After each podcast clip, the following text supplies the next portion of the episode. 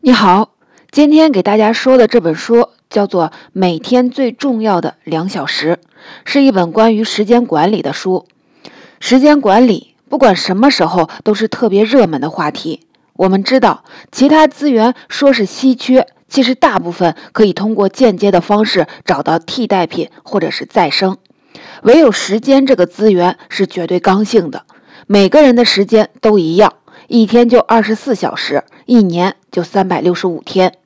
谁能更高效地利用好这些时间，当然就能收获的更多。你的工作、爱好、娱乐、陪伴家人、实现理想，这些事情所花的时间，全都是在一个固定的时间池子里舀水。你舀掉一勺，就少一勺。那舀出来的水怎么分配，当然就是个非常重要的问题了。就是因为时间的稀缺性，因此各种各样的时间管理技巧是层出不穷。比如，大多数的时间管理方法是建议你给自己弄一个计划表，每天要把做什么事都一二三四的列好，几点几分都什么写的非常清楚，然后就动用你魔鬼般的自控力，好好的执行就好。执行的时候，每件事花了多长时间，最好都记下来。那这种方法有用吗？当然有用啊！有本书叫做《奇特的一生》，那本书的作者叫刘比耶夫，他就是运用这种时间管理法的大神。从二十七岁起，他就会随身携带一个时间开销日记本，每件事情用掉的时间，他都要精确到秒的去记下来。就是这个习惯，他坚持了五十六年。到去世的时候，他的学术成果是硕果累累，那真叫奇特的一生。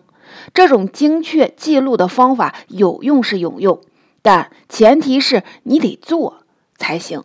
我们普通人，即使是现在有那么方便的智能手机，有各种随手记录时间的软件，但是能做到的也是寥寥无几。不信，你先用手机记录一下你一天花掉的时间试试，你会觉得记一天都不是一件容易的事儿，更别说坚持几十年了。所以这个方法不具有普遍性。还有的时间管理方法建议你别和时间死磕，咱们换一种打法，把注意力放在事情上。比如，可以把要做的事情分成四种类型：第一种，紧急又重要的事情。第二种紧急但不重要的事情，第三种不紧急但是重要的事情，第四种既不紧急也不重要的事情。这四种听起来有点绕，其实很好理解，就是建议我们先把重要的任务处理了，不要总是被紧急的事情带着跑，因为重要的事情会随着时间的积累，价值越来越大。我们最好先做那种能和时间做朋友的事情。这种方法听起来也很对，但是它只是在原则上有指导意义，并不具有实操性。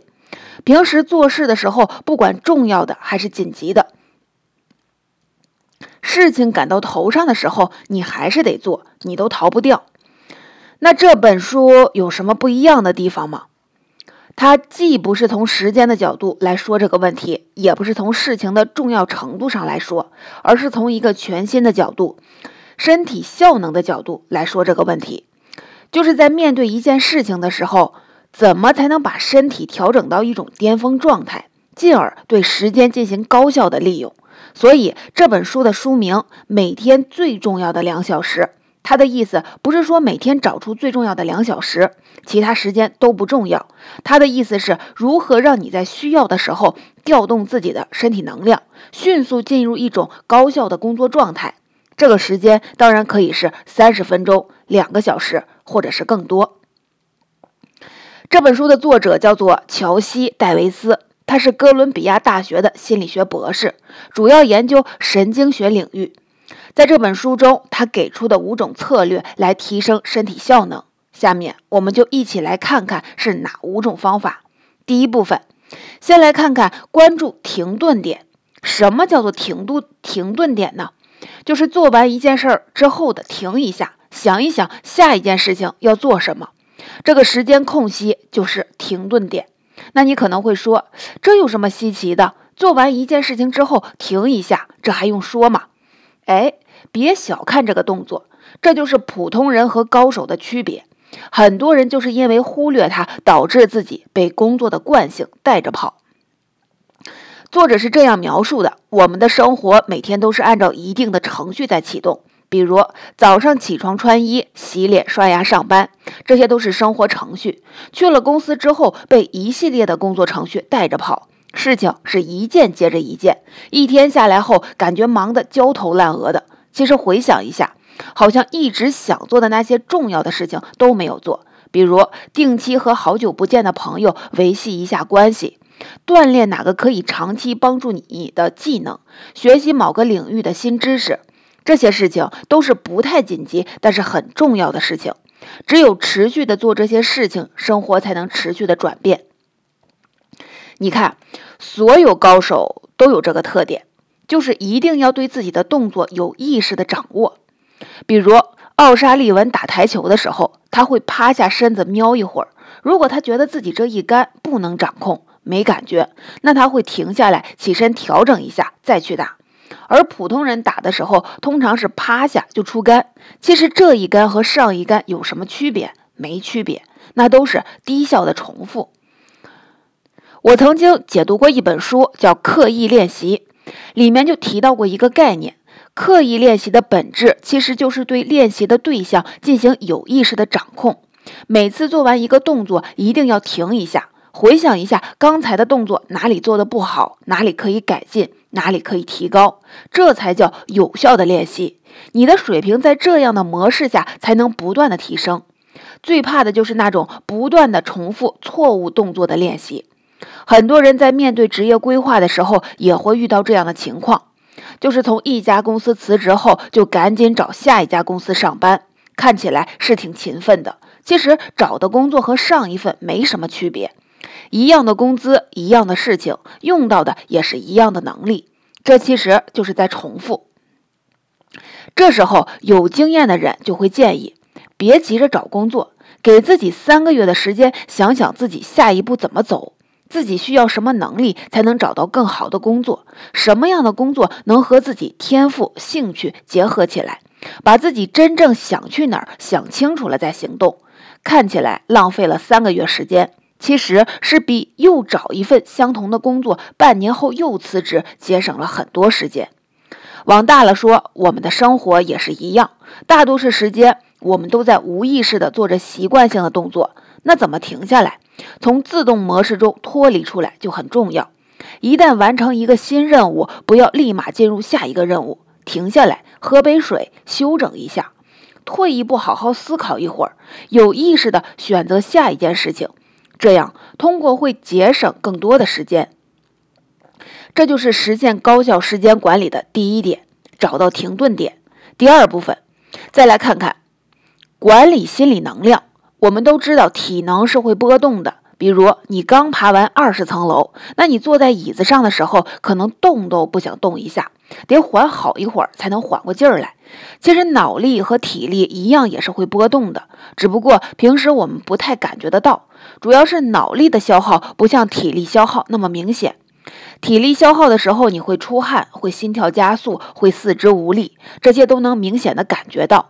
而脑力消耗到一定程度的时候，它的表现就是迟钝、发呆，注意力会游走，不能进行深度的思考。你如果没有很敏捷的觉察力，都不容易发现。就是因为这些表现都不太明显，不太好区分，所以大多数人都不太重视，总以为自己的脑力可以一天到晚保持相同程度的敏捷度。其实脑力也是波动的，一方面会随着时间波动。一般早上刚起床的时候，精力最为充沛，头脑的活性最大，大概能保持两个半小时的活力。然后想再集中注意力，就不是一件容易的事情了。中午吃过饭，血液会流向胃里消化食物，大脑缺氧就会感觉昏昏欲睡。这时候如果能小睡个十几二十分钟，精力又会恢复，又能保持活力两个半个小时。这是根据时间来波动的，还有一方面是根据你做事情的难易程度来波动。比如，你刚写完一个策划案，这个策划案让你冥思苦想了好一会儿，刚做完这个，如果立马投入下一个动脑子的工作，比如记一段文字，那你就会觉得非常吃力。一小段文字得背好多遍才能记住，因为越是需要注意力和创造力的工作，就越消耗脑力。这里作者所说的管理心理能量的意思，就是根据自己大脑的状态选择相应的难度程度。在早上精力充沛的时候，先把困难的、费脑力的事情搞定，之后就可以做些简单的、重复性的工作了。你可能觉得这个挺简单的，实际上能做到的真不多。有多少人是早上去公司先刷一会儿朋友圈，再看一会儿新闻，然后再回几封邮件？等真正要进入工作状态的时候，精力已经消耗掉三分之一了。你可能觉得好像也没什么感觉，这其实就是我们前面说的脑力消耗的特点。它消耗起来不太明显，但是确实是会持续的消耗的。有一些人是非常注重减少这种消耗。作者提到了一个例子，他的一个朋友，如果第二天有一个重要的会议。他从前一天晚上就会开始有意识的让自己进入到这种尽量少做选择的状态里，比如第二天穿什么衣服、吃什么早饭都提前准备好，当然也会尽量不看手机，脑子里面只是去酝酿会议的内容，不断的模拟。他第二天的状态通常都会非常的好，给人的感觉就是特别自信和有活力，就是依靠了这些细微的心理能量管理的小技巧。他的朋友平时看起来好像也不太忙，但是身家却好几个亿，这就是聪明人会使用巧劲儿的结果。其实这样的我们称为关键的时间点不需要太长，可能每天就需要保持两个小时左右，就能做完对你来说最重要的事情。所以，心理能量管理是让你在关键时刻发挥出最好水平的关键技巧。第三部分。再来看看理解你的注意力，为什么叫理解你的注意力呢？我们平时都觉得注意力不能长时间集中是一种缺陷，只要做事一分心，就会习惯性的责怪自己，对吧？作者说，其实我们的注意力不能长时间集中，这是大脑本身的特点，是进化的结果。你想，一个原始人在荒郊野外，如果他不能眼观六路，耳听八方，那他早就被其他动物给吃掉了。所以，分配出一部分的注意力到外界的环境中是大脑自带的属性，这是一种自我保护机制。所以，首先需要理解的就是，当你分心的时候，不要责怪自己，因为这个太正常了。那你可能会说，我得保持注意力才能把工作干完呀，思绪飞来飞去，总不能说一句正常就完了吧？这里作者给我们提出了两种方法应对走神，一种是让自己主动的走神。就是你专注一会儿，大概二十分钟的时间，就有意识的干一会儿其他的事情来换换脑子，比如起来走走，看看窗外的风景，也可以整理一下桌面，或者是听会儿歌。这些任务都不需要太多的思考，最好不要去做那些需要工作记忆的事情，比如看新闻、回复邮件、编写 PPT 等。要是做这事儿，那就不叫换脑子了，那还是工作。只不过是多任务切换的去做，这样工作效能并不会增加，反而让你更难进入到刚才的工作状态。所以，挑一些简单的事儿，在工作的时候穿插着做，会让你工作起来更有耐力。还有一种方法是觉察注意力，就是任由思绪乱飞，不去控制它。不去试着把它拉回来，而是多一份觉察，知道自己想到哪儿了，然后有意识的找到和自己正在做的事情相关的思绪。听起来有点抽象，举个例子，比如你正在看一本书，看了一会儿，思绪就飘出去了，脑袋里开始出现乱七八糟的杂念，这时候你就要注意这些念头了。很可能里面的一个念头就和你手头的工作难题有关，而这个念头说不定就是你解决这个难题的创造力来源。你看，创造力就是这样发生的，就是一些奇思妙想组合到一块产生出来的新东西。太过于专注的人，创造力一定不怎么样。像爱因斯坦、莫扎特这样具有非凡创造力的人，都有注意力涣散症。但是他们可以利用自己这些爱做白日梦的特点，去创作出伟大的作品。所以分心不都是坏处，它是带给我们创造力的基本机制。如果你了解冥想，你会发现，这个方法就是冥想的时候所做的事情。很多人以为冥想就是坐到那儿什么都不想，其实不是。冥想是你观察自己的思绪的一种行为，看起来很安静，其实是大脑的一种活动。不过，想要观察到自己思绪，也是需要一定锻炼的。只要你能退一步观察自己的想法，你就能捕捉到分心给你带来的灵感。分心不全是坏事儿。如果你的注意力开始飘忽不定了，不妨利用这个特点给你带来灵感，而不是去责怪自己。第四部分，下面说说掌控饮食和运动。这个好理解，运动对一个人的思维的影响能力，我们就不多解释了。一个人身体状态好，自然思维清晰，工作高效。如果你熬完夜，第二天正常上班，那大脑肯定要罢工。我们在这里讨论一下。为什么很多人就是坚持不了运动？其实是因为我们对运动的期望值太高。一说到运动，很多人脑袋里就会出现举着哑铃挥汗如雨的画面。其实那都是过度练习。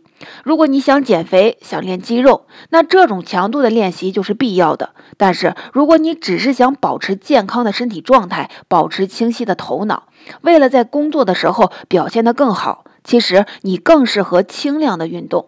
比如快走或者其他有氧运动，这些轻量的运动你做起来不会太累，可能做完只是感觉身体微微发热，会很舒服。